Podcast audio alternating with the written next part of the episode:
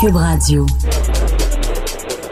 Comme le répétait le chanteur fort populaire Jean Leloup, la décennie 90 va nous mettre à l'heure des communications. Rien n'est plus vrai, mes chers amis, et c'est tout un phénomène d'attraction d'ailleurs que l'apparition de ces nouveaux médias qui viennent déranger la radio traditionnelle, qui a encore quelques années devant elle.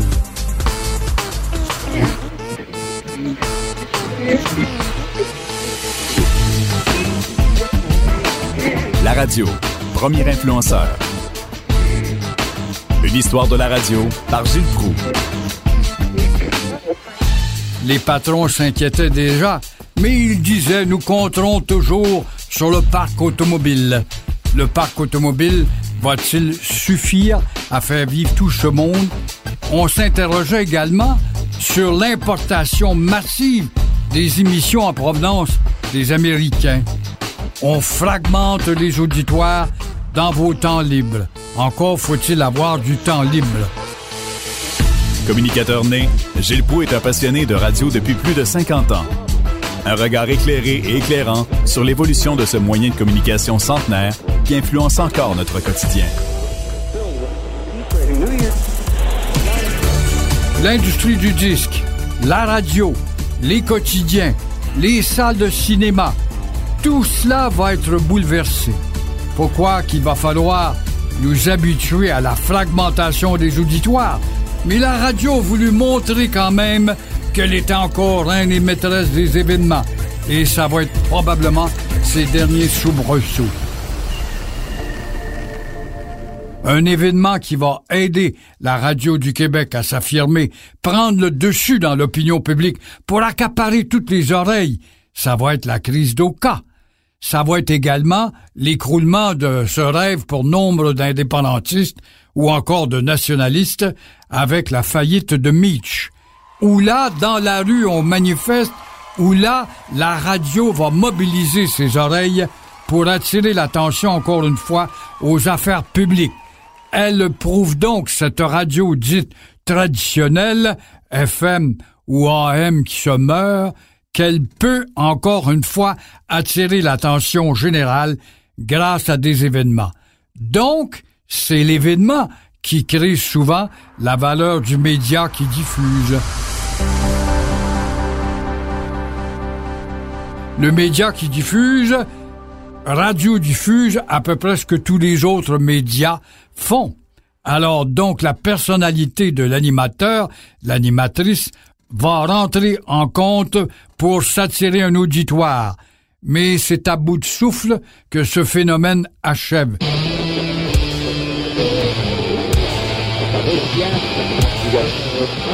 Nous allons, par ailleurs, durant cette même décennie, arriver avec une nouvelle ère qui va s'appeler les radios de grande gueule, les radios opiniâtres et également à Québec un phénomène qui bouleverse, scandalise les oreilles, la radio poubelle, la radio trash, change complètement la donne de diffusion chez les diffuseurs qui doivent s'adapter.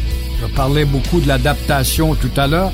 S'adapter au nouveau goût d'un auditoire dont les goûts vont être de plus en plus bas, où on va aller vers je ne sais trop quoi, vers le populisme, ce qui va ébranler les bases de la grande radio instructive, de la radio qui, lorsqu'elle a demandé son permis, devait travailler à l'élévation de la connaissance.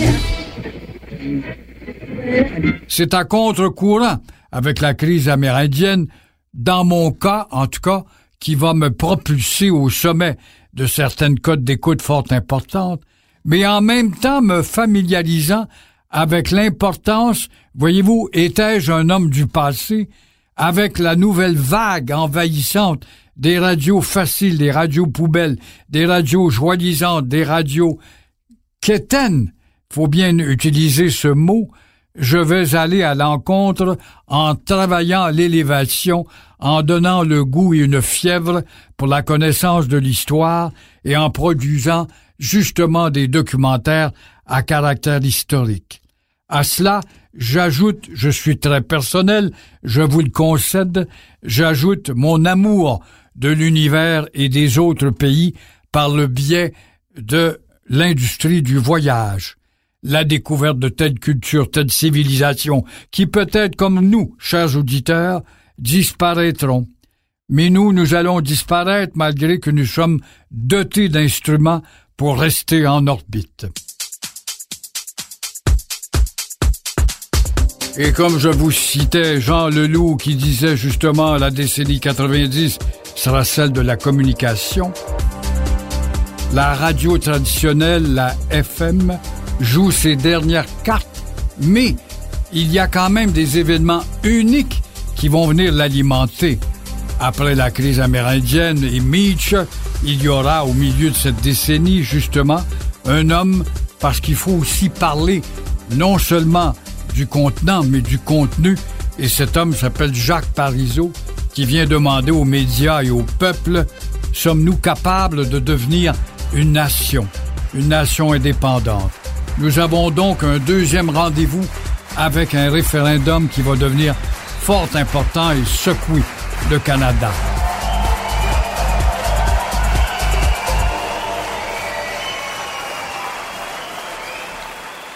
C'est durant cette même décennie et justement en 95 qu'on assiste aussi à la naissance des radios toutes nouvelles.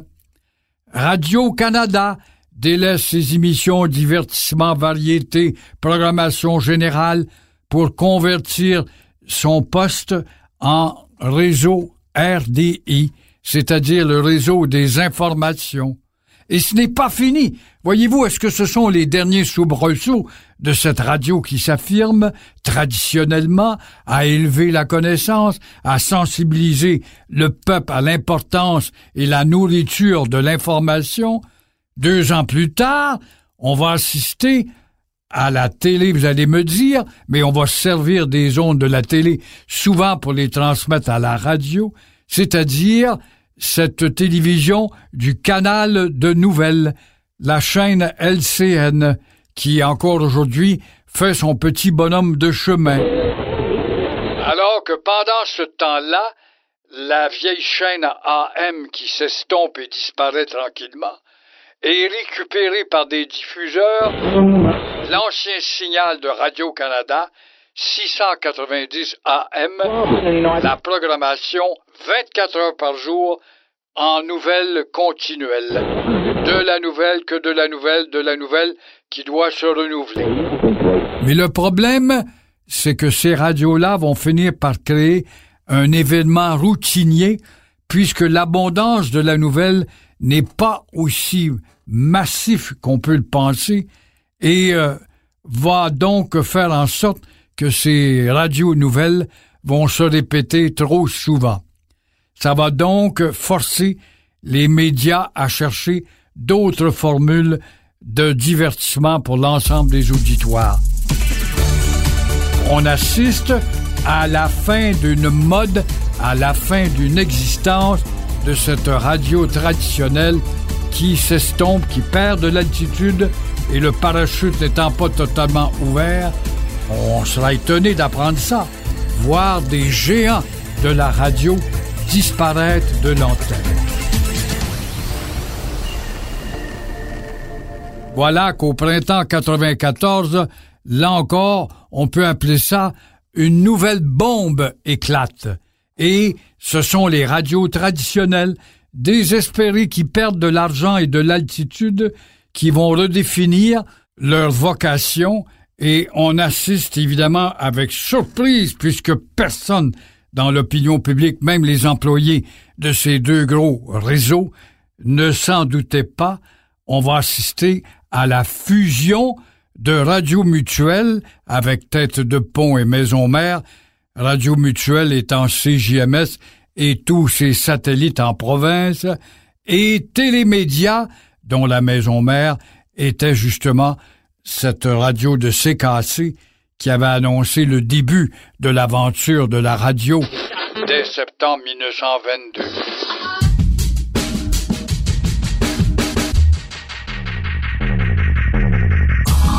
C'est donc CGMS qui disparaît pour entrer dans le corps de CKAC. Et là, on assiste à un bouleversement douloureux car en rapatriant les employés de CGMS, plusieurs étaient plus en vue malgré la faiblesse d'antenne de CGMS qui agaçait ses la reine et maîtresse de l'auditoire, vont donc parmi ces vedettes de CGMS venir supplanter des noms qui étaient installés dans les grands studios de CKAC. On assiste à la naissance de ce nouveau et puissant réseau qui va s'appeler Radio Média. Beaucoup plus riche, beaucoup plus puissant comme antenne, comme pouvoir de rayonnement.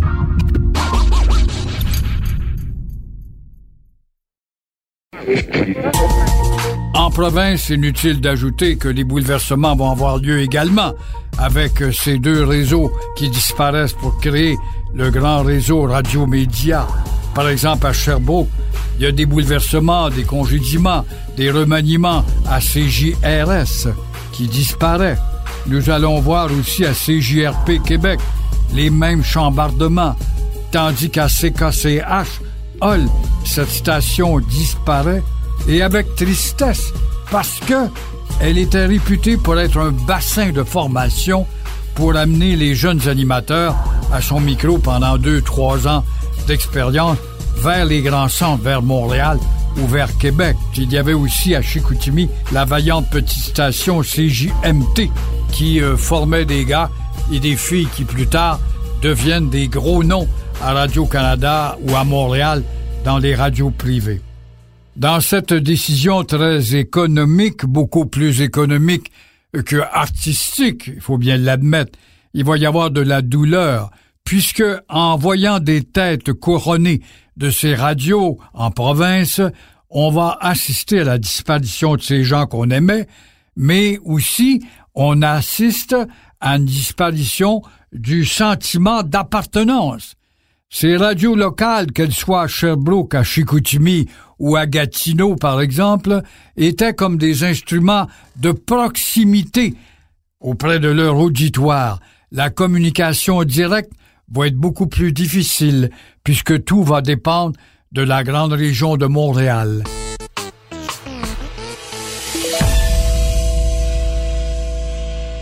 Mais revenons à notre sujet essentiel. La radio traditionnelle, quel est donc son avenir? Avec la multiplication de la concurrence, comment va-t-elle s'en sortir? Le FM, la télé, les vidéos, les médias spécialisés sont partout présents. Ça va donc diminuer et éparpiller les auditoires. Mais il fallait se consoler dans cette décennie 90 la radio était toujours choyée, en particulier auprès des auditoires de jeunes. Les enquêtes disaient que les jeunes délaissaient la télévision au profit de la radio. Ils aiment le son. De là, le fait que la radio AM va être supplantée car les jeunes et les jeunes oreilles exigent un raffinement du son. Et le FM se sent donc encore assez sûr, on est loin des soubresauts qu'elle va goûter ou qu'elle goûte déjà actuellement. Alors, c'est ce qui va faire que les patrons vont commencer à exploiter un créneau nouveau, à part quelques radios d'affaires publiques qui travaillent à l'élévation de la connaissance vente-t-elle, on va donc exploiter à outrance la musique.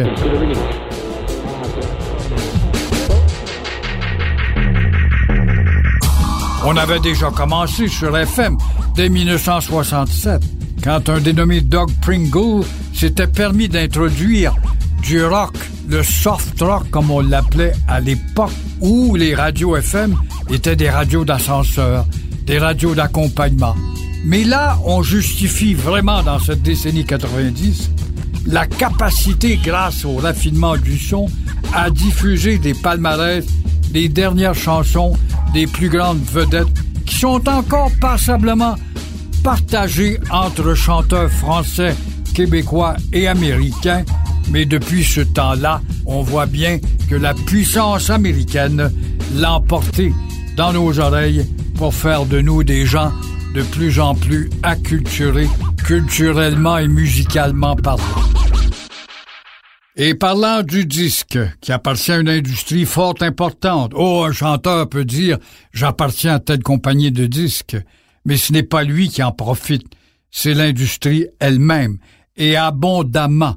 Alors, ces années 90 vont donc être celles du plastique, du disque, mais va apparaître justement durant cette période où on se bouleverse le disque laser, Oh, quelle merveille en termes de sonorité! Et le disque laser coûtait cher. Ce n'est pas n'importe qui qui pouvait se permettre. Quand on pense également avec l'évolution et la multiplication d'autres moyens d'audition, ce même disque laser coûte aujourd'hui en écoulement un dollar. C'est inimaginable. Dans cette décennie 90, avec le disque laser, où on se vantait d'avoir supplanté ce qui existait dans la décennie 80, c'est-à-dire la cassette, on pensait bien que cette nouveauté, cette innovation durerait longtemps. Eh bien non, encore une fois, les modes durent le temps des roses. On en profite bien et on ne voyait pas très loin, ne sachant pas qu'à la fin de cette décennie 90, en 99 particulièrement, apparaît des nouveaux joueurs. Le NP3. Dans les universités, les jeunes travaillent justement le son, toujours le son, l'amélioration du son, l'accès au son, par conséquent, à la chanson, à la musique, l'Internet. Le web viendra multiplier justement l'action pour fragmenter les auditoires.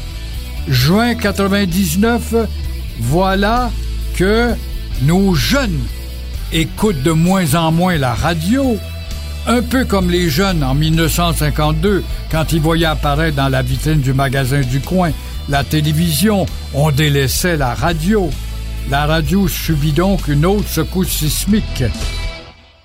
Le premier récalcitrant qui va se faire connaître, qui a osé, était Napster, qui va naître en juin 99. Il se remet au pas en 2001. Mais en attendant, il a donc contribué à créer l'anarchie. Il n'y avait pas de règlement, la régie des zones était comme euh, au dépourvu face à ces nouveaux joueurs qui surgissaient d'un peu partout. Alors, dans l'ordinateur, créé et introduit par des jeunes universitaires, c'était celui qui emmagasinait, somme toute, le plus de chansons, par exemple, pour accaparer des oreilles.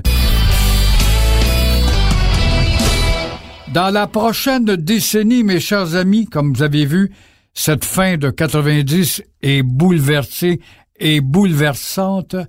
Nous allons entrer dans l'ère moderne de la décennie 2000 pour ce dernier volet sur l'histoire de la radio, des premiers bip bip de la TSF, c'est-à-dire la télégraphie sans fil avec Marconi.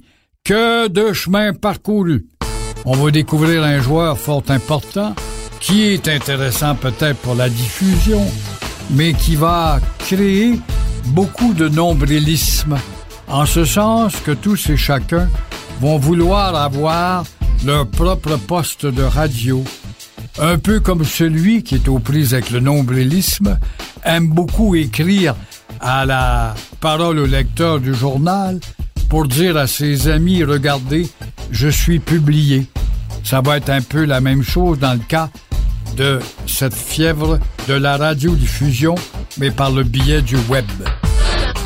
C'était La Radio, premier influenceur, par Gilles Proux. Enregistrement, Antoine Lamar, dans l'environnement spkr.studio. Contenu historique, Gilles Proux. Montage et réalisation, Fred Rioux. Production, Cube Radio.